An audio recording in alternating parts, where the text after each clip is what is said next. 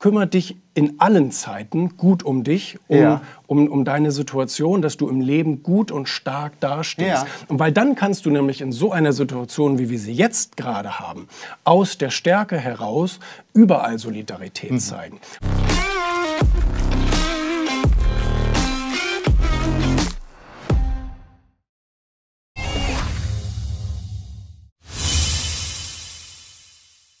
Corona, liebe Zuschauer, hat es relativ schonungslos aufgedeckt. Wenn es mal so richtig eng wird, ist sich so manch einer selbst der Nächste. Das könnte man auch mit dem Satz übersetzen, er ist so richtig egoistisch. Vielleicht haben Sie das zuletzt auch mal festgestellt. Im Supermarkt zum Beispiel, am Mehlregal oder am Toilettenpapierregal. Und jemand, der den Egoismus verteidigt und das auch in seinem neuen Buch belegen möchte, ist jetzt bei mir zu Gast im Studio. Julian Backhaus ist bei mir. Herzlich willkommen, schön, dass du da bist. Wir sprechen so viel über Solidarität momentan. Kann man solidarisch sein und egoistisch? Geht das gleichzeitig?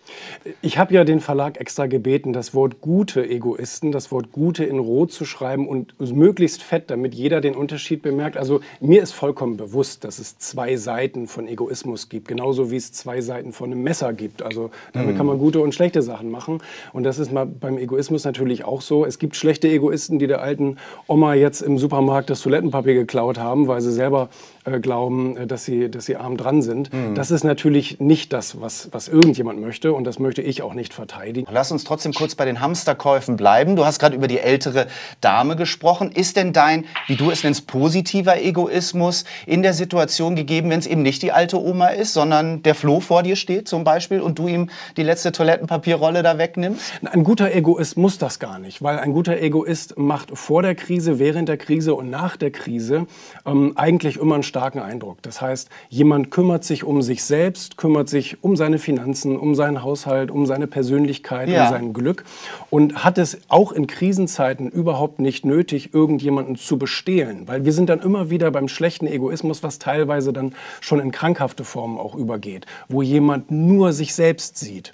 Und wenn jemand nur sich selbst sieht und alles andere ausblendet, da kommen wir dann so in den Narzissmus rein und so weiter, dann ist das einfach eine Störung und die ist einfach auch, äh, also das ist nicht normal.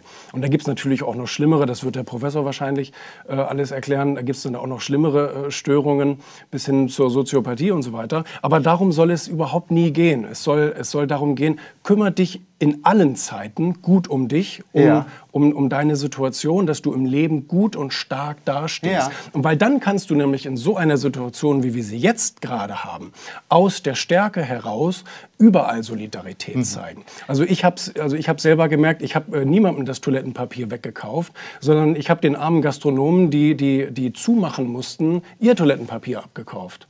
Auch Weil das Ansatz. brauchten die ja. überhaupt nicht. Das stapelte sich da im Keller.